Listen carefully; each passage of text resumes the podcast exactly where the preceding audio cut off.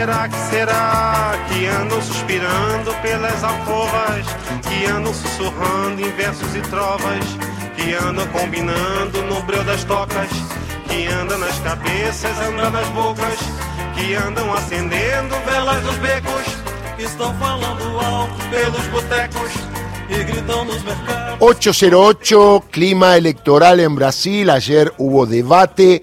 Nuestro corresponsal exclusivo, hincha de boca, argentino él, Marcelo Claudio, ¿cómo estás ahí en Río de Janeiro? Hola Darío, el gusto de saludarte en una Río de Janeiro que continúa pareciéndose a Londres porque llueve, Mira. una garúa por las calles bastante mojadas de Río de Janeiro, pero bueno, aparentemente podría salir un poco el sol y eso sería bueno, ¿no es cierto? Que realmente pare de llover porque eso tiene que ver con el tema de la abstención y la abstención es la clave, digamos, que puede provocar que Lula ya sea presidente el domingo, porque eh, de la abstención todos sabemos dependen diversos factores. Uno es el tiempo, la gente si está en un lugar inundado o llueve mucho o está feo, tal vez no salga. Eh, por suerte se autorizó acá en Río de Janeiro, en la capital, el transporte gratuito eh, para, la, para la gente que va a votar. O sea que el domingo va a funcionar el transporte y en forma gratis. Eso es muy importante porque algunas otras intendencias como Porto Alegre habían prohibido, eh, iban a, iba a ser pago, digamos, pero finalmente fueron por atrás y eso es realmente importante porque el tema, quién usa los ómnibus son las personas de la clase D, por ejemplo, o sea, los votantes del PT, los votantes de Lula. Y eso así va a quedar un poquito más equilibrado, pero también eh, para que no haya abstención tiene que haber una sensación de paz, no, no tiene Claro. que haber problemas en las calles. Igual hay clima electoral por lo que veo, ¿no? Sí, sí, yo te voy a decir una cosa, eh, una comparación en las otras elecciones, yo hace, yo hace bastantes décadas que estoy acá, te diría, y esta es la primera vez, faltando días de una elección, que no se ve a la gente en la calle con, ni con remeras, ni con los Mirá. clásicos adhesivos, ni con los clásicos santiños. Es como que la gente está realmente con miedo de ir con una, eh, con una, con un adhesivo que diga Lula, el número 13, y también se los ve a los que andan de amarillo, que son los que usurparon la camiseta de la selección brasilera, que son los apoyadores de, de este presidente. Bueno, y contame algo del debate. ¿Quién quedó mejor parado? Viste que siempre se dice, aunque vi a un Lula que terminó bastante potente a la hora de compararse con Bolsonaro.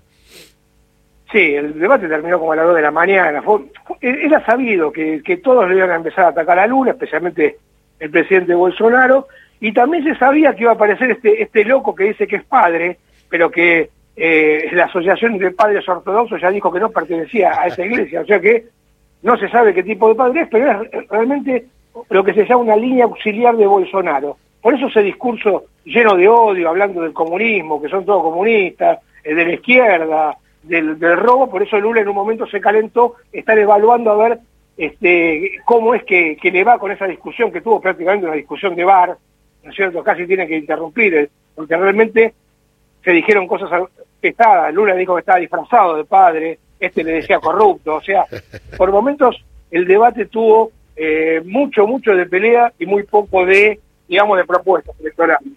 Buen día, ¿cómo estás? Sofía Mucheto te saluda.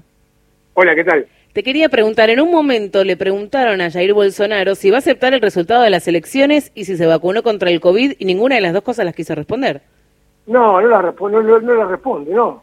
No, que, que- que según él no se vacunó, pertenece a uno de los secretos de 100 años, digamos. Pero él siempre fue anti- antivacunas y seguramente no, no se vacunó. Y el tema de, de- de- de decir eso, que no reconoce, eso lo dice a cada rato, inclusive eh, hace ataques contra los miembros de la Corte Suprema. Dice que va a haber fraude, dice que son mentirosas las encuestas. Sí, sí, sí, se la agarró con folia dirigida, llegó a la Globo y dijo, espero que ustedes me respeten.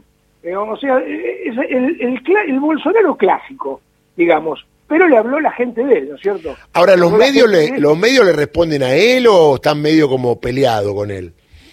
No, los medios hegemónicos, que fueron aquellos que enfermizaron la vida de Lula, por ejemplo, Globo, Sí. Folia Dirigida, todos esos ahora están contra, en contra Ah, mirá vos. Porque ellos, cre- ellos crearon un monstruo que no se lo pueden bancar. Claro. Ahora, la, Claro. la- la verdad es esa. Claro. La revista Bella, que tantas mentiras dijo, por ejemplo. Pero bueno, este, a algunos ese tipo de, de- de- de frases le hace efecto, ¿no es cierto? Y bueno, vamos a ver qué es lo que sucede, porque ya te digo, la última encuesta dio que Lula estaba casi, eh, digamos, con, con el 50, estaba con el 50% de los votos válidos, más un voto estaría ganando en primera vuelta, pero una cosa es, eh, digamos, las encuestas y otra cosa es la votación real. No, pero por lo que veo, los dos partidos más chiquitos, los dos candidatos más chicos van perdiendo votos al polarizarse esto, ¿correcto? Claro, claro. El, famoso voto útil, hay una migración de, de, los, de los votantes de Ciro Gómez, que es el tercero, junto con la otra mujer, Simone Tebet, que está yendo lentamente para Lula y también algunos irá para, para el lado de Bolsonaro, eso, es de ya.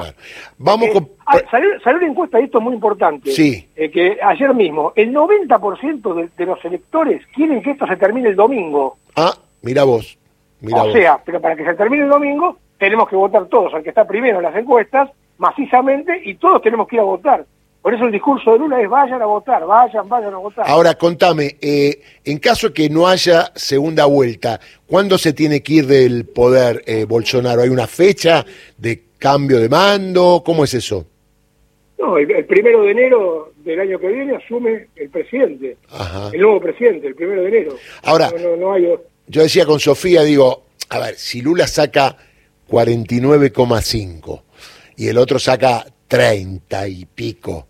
Digo, Lula no, digo, Bolsonaro no va a decir, bueno, ya que sacó 49,5 no me presento a la segunda vuelta. Imposible, ¿no? No, no, no, porque, porque es otra, ojo, porque es otra elección, ¿eh? Es otra elección totalmente diferente. Porque vos no te olvides que ahora se eligen 513 diputados. O sea, y se eligen eh, un tercio de los senadores. Muchos responden al partido de Bolsonaro. O sea, van a ser cabo electoral en cada estado aquellos que ya se eligieron como los gobernadores, los gobernadores electos, por ejemplo, el gobernador de Minas Gerais, que esconde a Bolsonaro, pero está ganando por una amplia ventaja, en, un caso eventual de un segundo turno, ya le da un apoyo total, por ejemplo. Y el pueblo de Minas define la elección. O sea, que cuidado, ¿eh? y escúchame, en la primera vuelta se definen los legisladores, eh, ahora se definen los legisladores que van a ocupar cargos en las cámaras. Claro, claro, se definen los 513 diputados y un tercio de los senadores. O sea que la segunda vuelta es solo presidente y nada más. Claro, está el presidente y también los gobernadores de Estado. Ah, Eso sí hay, segunda vuelta. Los gobernadores sí hay segunda vuelta. Es lo mismo, 50% más un voto. Y contame, por ejemplo, San Pablo gana la gente de Lula, supongo yo. Sí, en San Pablo gana por 10 puntos el, este, el gobernador Haddad, que era el ex candidato a presidente. En Río de Janeiro, ayer escuché que en Río de Janeiro es más exigua la ventaja, ¿no? Sí, es más, es más chiquito. Acá en Río de Janeiro siempre vota mal, acá. Siempre vota mal, inclusive vota un tipo como, como, como, como Romario, que ahora está a favor de a favor del presidente Bolsonaro.